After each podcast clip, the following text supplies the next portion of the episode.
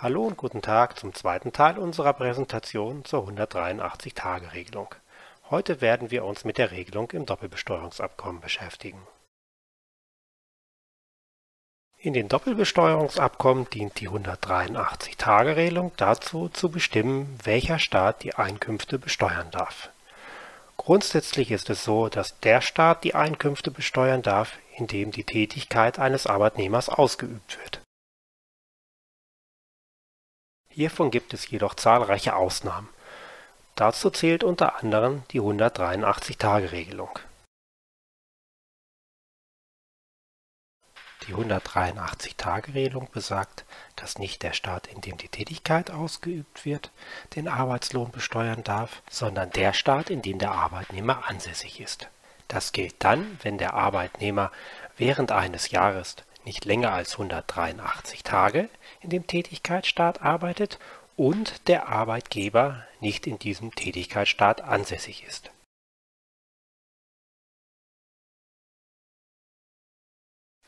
Zur Vermeidung von Missbräuchen gibt es noch einige weitere Einschränkungen. So darf der Lohn oder das Gehalt auch nicht nur für einen Arbeitgeber gezahlt werden, der im Tätigkeitsstaat ansässig ist.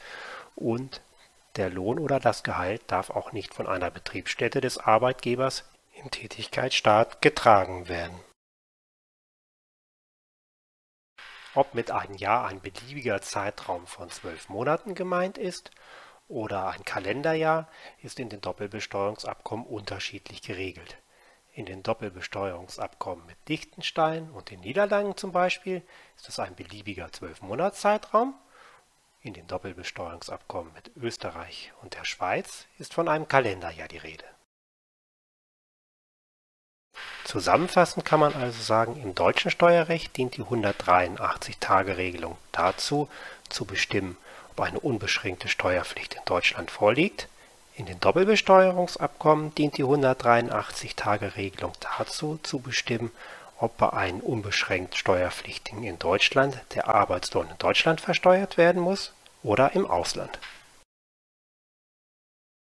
Für Fragen stehen wir natürlich immer gerne zur Verfügung. Vielen Dank für die Aufmerksamkeit und bis zum nächsten Mal.